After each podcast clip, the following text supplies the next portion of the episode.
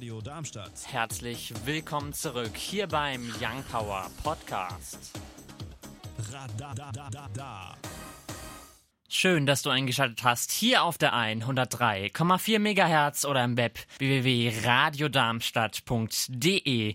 Hier heute bei Young Power mit mir, dem Paul. Mir, dem Finn. Mir, dem Gaston. Und mir, dem Leon. Das sind die Themen hier heute bei Young Power. Wir schauen heute mal in die leeren Supermarktregale, genauer gesagt auf das Covid-19-Virus und beschäftigen uns mit der Frage, ist die Massenpanik berechtigt? Wir müssen uns natürlich auch beschäftigen mit dem schrecklichen Vorfall in Volkmaßen. Außerdem noch etwas positivere Themen mit bei uns im Gepäck, die Hamburg-Wahl. Und wir springen rein ins erste Thema für heute. Der Klimawandel schreitet voran, doch genauso tut es unsere Technik. Während in Darmstadt der erste Elektrobus in Darmstadt unterwegs ist, geht es auch in Frankfurt, Wiesbaden als auch Mainz voran.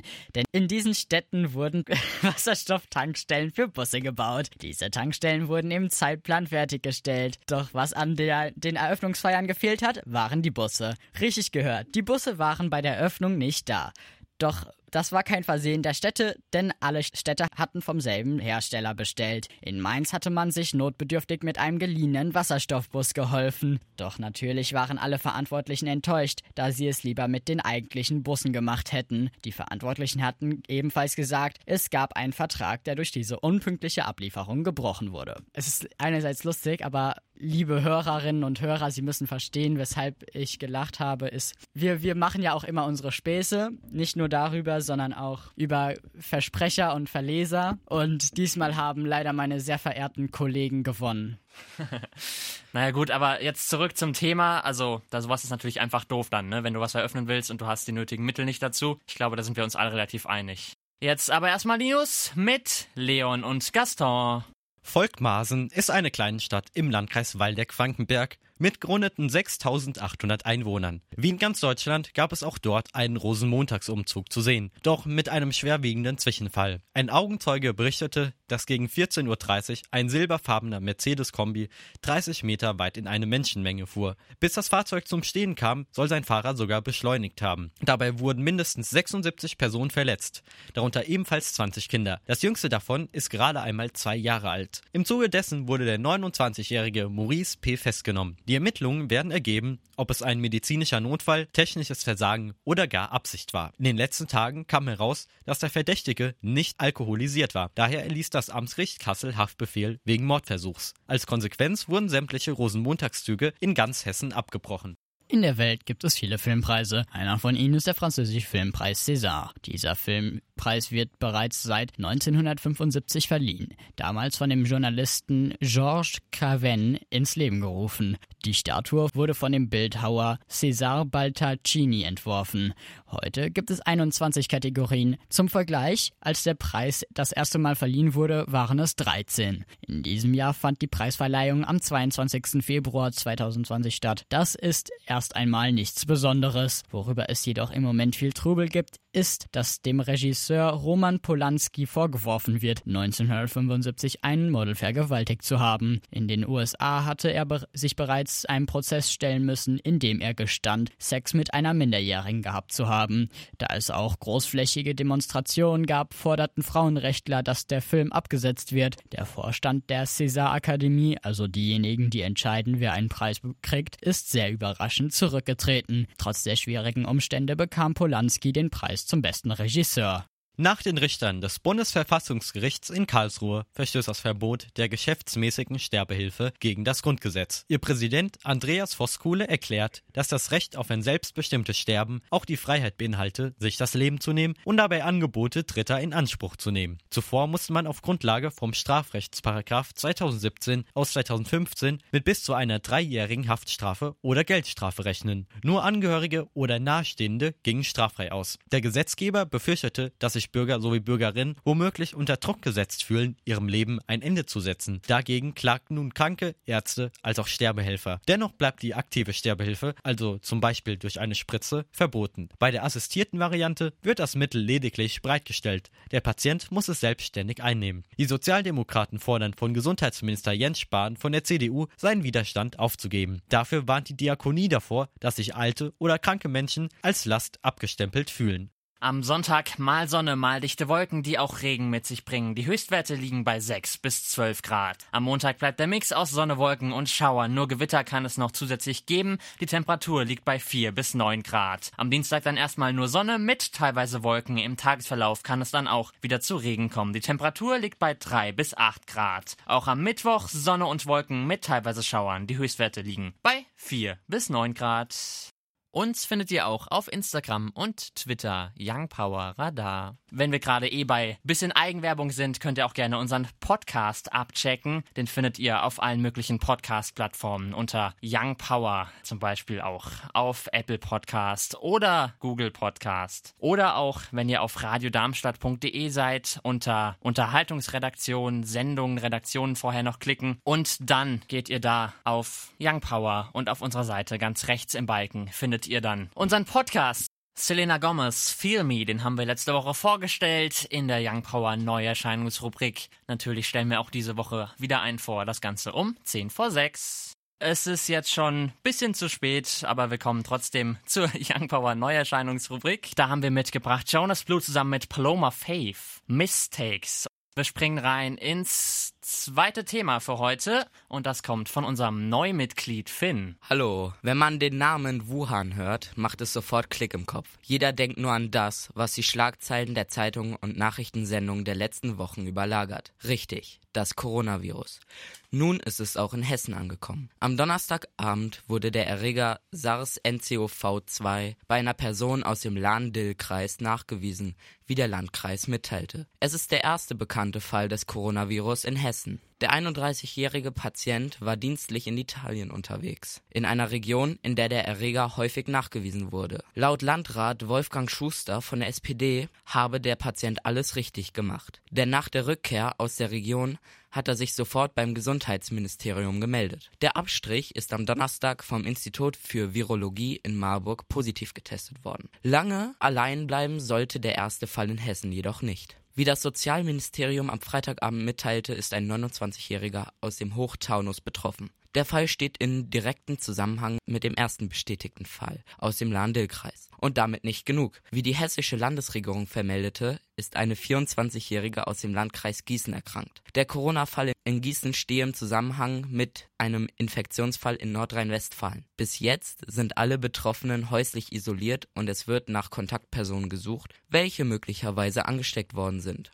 Der Zustand aller Patienten ist stabil und sie werden vom Gesundheitsamt betreut. Das Robert Koch Institut rät gegen das Coronavirus erstens, sich regelmäßig die Hände zu waschen, zweitens immer von anderen Menschen wegzuniesen und drittens zwei Meter Sicherheitsabstand von infizierten Personen zu halten. Auch die Börse Frankfurt spürt die Konsequenzen des Coronavirus. Der wichtigste deutsche Leitindex DAX rauscht immer weiter in die Tiefe. Der DAX verlor in den letzten Tagen rund 5% täglich und unterschritt am Freitagabend die von Experten als psychologisch wichtig erachtete 12.000 Punkte Marke.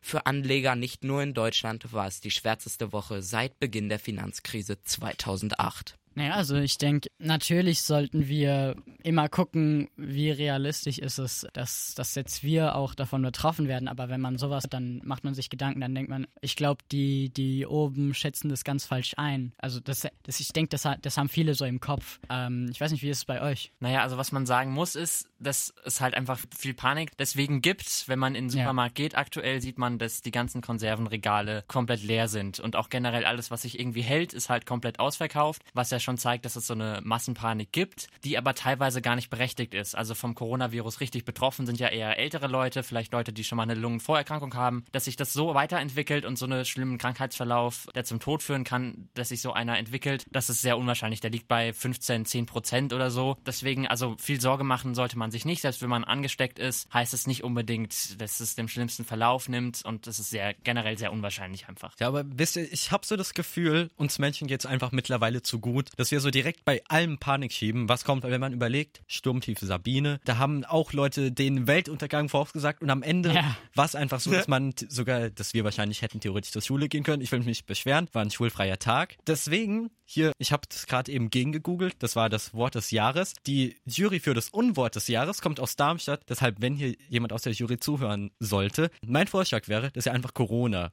einpackt, weil das mittlerweile ist es so, erreicht es so ein Level bei mir, was der Brexit so die letzten Monate war. Naja, wir bleiben auf jeden Fall dran am Thema, aber wichtig ist, glaube ich, erstmal, dass man sich nicht zu viel Panik machen sollte. Bei der Bürgerschaftswahl am vergangenen Sonntag, den 23., waren die 1,3 Millionen Wahlberechtigte eingeladen, über die Vergabe der 121 Parlamentssitze zu entscheiden. Die Wahlbeteiligung lag bei 63,2 Prozent. Laut dem vorläufigen amtlichen Endergebnis des Landeswahlamts ist die SPD unter ihrem Bürgermeister Peter Tschentscher die stärkste Kraft mit 39,2 Prozent. Die Grünen konnten rund ein Viertel der Wählerschaft von sich überzeugen. Die CDU verzeichnet 11,2 Prozent, die Linken liegen knapp unter 10 Prozent Prozent, während die AfD kaum über der 5%-Hürde liegt. Die FDP schaffte den Einzug ins Parlament trotz ersten Hochrechnungen nicht. Das sei einer Panne bei der Auszählung im Wahllokal im Bezirk Langehorn geschuldet. Dort wurden Stimmen der Grünen fälschlicherweise der FDP angerechnet. Einzig und allein die FDP-Spitzenkandidatin Anna von Treuenfels Frohwein sicherte sich durch ihr Direktmandat im Wahlkreis Blankenese einen Sitz. SPD sowie Bündnis 90 Die Grüne zeigten schon im Wahlkampf ihre Bereitschaft für eine weitere Auflage der rot-grünen Koalition. Zur absoluten Mehrheit ist für die SPD ebenfalls die Zusammenarbeit mit CDU oder den Linken möglich. Es tut mir leid, wenn es jetzt falsch rüberkommt, aber das ist mal ein interessantes Ergebnis, weil normalerweise sieht man ja immer nur die SPD an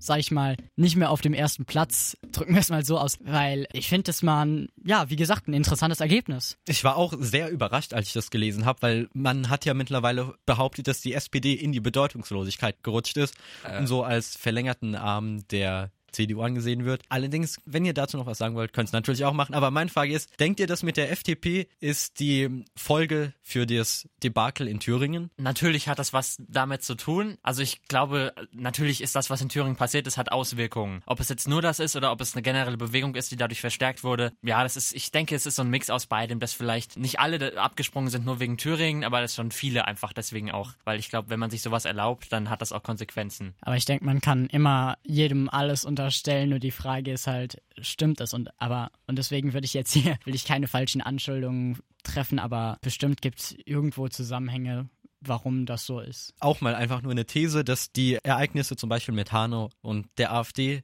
zusammenhängen. Ich, ich weiß, dass alle Parteien sind gesunken. Es gibt nur zwei, das sind die Grünen und glaube ich die Linken. Die haben ein bisschen dazu gewonnen. Ansonsten ist es bei allen eingekracht. Klar, man kann auch immer sagen, hier zum Beispiel bei dem Interview, wo AKK ihren Rücktritt angekündigt hatte, hatte auch ein ähm, Reporter gefragt, Frau Kramp-Karrenbauer, hat es was sind sie Opfer der AfD geworden? Also das sind so Sachen, da, da kann man immer irgendwie sagen, das hat einen Zusammenhang damit und sowas. Aber ich glaube, dass viele jetzt einfach, einfach wach geworden sind durch das, was die AfD ja auch irgendwie doch äh, damit drinsteckt, einfach da, da sie diese, diese rechte Tendenzen einfach weiter verbreitet auch und dass das halt auch ein Ergebnis ist, die AfD hat jetzt einen Sitz verloren, hat jetzt noch sieben, also viel ausgemacht hat es jetzt nicht, aber ein bisschen was, das könnte schon daran liegen. Wir bleiben auf jeden Fall auch dran an den Wahlen und werden da da nochmal demnächst weiter diskutieren. Jetzt wir springen rein ins vierte Thema für heute. Die Situation in Syrien ist vermutlich allen bekannt, doch sie hat sich vor kurzem schlagartig zugespitzt. Denn syrische Kämpfer hatten per Luftangriff einen Schaden hinter der türkischen Front angerichtet. Denn es wurden laut Angaben 33 türkische Soldaten getötet. Mehrere Ziele, darunter auch Waffendepots und Flugzeughangars, seien unter Zitat schweren Beschuss genommen und zerstört worden, sagte Erdogan am Samstag in Istanbul. Mehr als 300 Militärfahrzeuge seien zerstört zerstört worden, darunter mehr als 90 Panzer. Auf diesen Schlag antwortete der türkische Präsident, dass die Türkei nicht mehr dem Vertrag mit der EU folgen wird und die Flüchtlinge nicht mehr stoppen wird. Laut dem Präsidenten sind bereits seit Freitag 18.000 Flüchtlinge zur türkisch-europäischen Grenze gegangen. Schätzungen nachzufolge kann die Zahl noch auf bis zu 30.000 steigen es ist halt einfach eine doofe Situation, ne, die irgendwie auch nicht friedlich gelöst werden kann anscheinend. Also diese ganze Flüchtlingslage generell auch in der EU, wo sich einfach auch Länder nicht einigen können, das ist halt einfach was, was man nicht braucht, wenn man sich gerade vielleicht auch mit anderen Themen, zum Beispiel dem Covid-19-Virus, was wir ja vorhin angesprochen haben, beschäftigt. Ja, und diesen Luftangriff hätten die syrischen Truppen anscheinend gar nicht äh, machen könnten, denn normalerweise machen können, denn sie hatten Unterstützung von Russland, was halt auf eine, woher dann die vermutlich deutlich stärkere Schlagkraft kommt, denn das, was man hört, das ist echt verrückt, was da alles kaputt gegangen ist und wie viel Schaden angerichtet wurde. Wenn sich da halt so, ich sag mal, Großmächte einmischen, dann hat das ja schon auch ein, eine Wirkung und die sieht man halt da dann an erschreckenden Beispielen.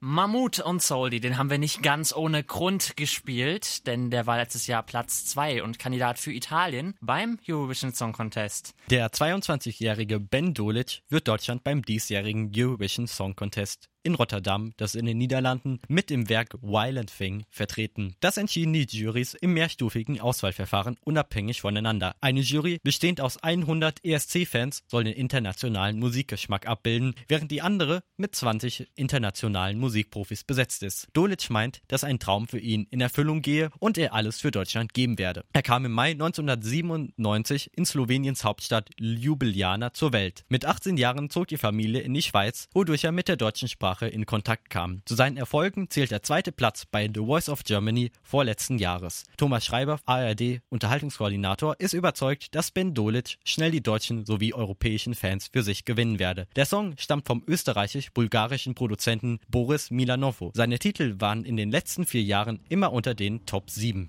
Mit den aktuellen Bundesliga-Ergebnissen. Fortuna Düsseldorf gegen Hertha BSC, die trennten sich unentschieden 3 zu 3. Dortmund bezwang Freiburg mit 1 zu 0. Mainz 05 gewinnt gegen Paderborn mit 2 zu 0. Augsburg gegen Mönchengladbach 2 zu 3. Hoffenheim unterliegt Bayern München deutlich mit 0 zu 6. Köln gegen Schalke, da sind wir gerade live in der 10. Minute. Es steht 1 zu 0. Union Berlin gegen Wolfsburg, die spielen morgen ab 13.30 Uhr. RB Leipzig gegen Leverkusen morgen ab 15.30 Uhr und Werder Bremen gegen die Eintracht aus Frankfurt. Das Spiel wurde verschoben, die Zeit ist noch offen, wann das dann wiederholt wird. Wir werfen einen Blick auf die aktuellen Spotify-Charts. Auf Platz 10 vorzufinden Doja Cat, Say So. Auf der 9 dann Arizona Servers, Walk Sane. Auf der 8 Trevor Daniel, Falling. Die 7 belegt Tusa von Carol G. Auf der 6 dann Lady Gaga und Stupid Love. Die 5 belegt Justin Bieber mit Intentions. Auf der 4 dann vorzufinden Dua Lipa und Don't Start Now. Auf der 3 Waddy Witch, The Box. Die 2 belegt Tones and I, Dance Monkey. Und auf der 1 vorzufinden. Weiterhin ungeschlagen The Weekend und Blinding Lights. Das waren sie auch schon, die zwei Stunden Young Power. Hier auf der 103,4 MHz oder im Web www.radiodarmstadt.de. Hier heute mit mir, dem Paul, mir, dem Finn, mir, dem Gaston und mir, dem Leon. Euch wie immer noch ein schönes Restwochenende. Ich sag Tschüssi. Radio Darmstadt. Das war der Young Power Podcast. Radadadada. Wenn ihr mehr von Young Power hören wollt, dann könnt ihr gerne unsere Sendung immer samstags von 17 bis 19 Uhr auf der 103,4 MHz oder im Web www.radiodarmstadt.de auschecken.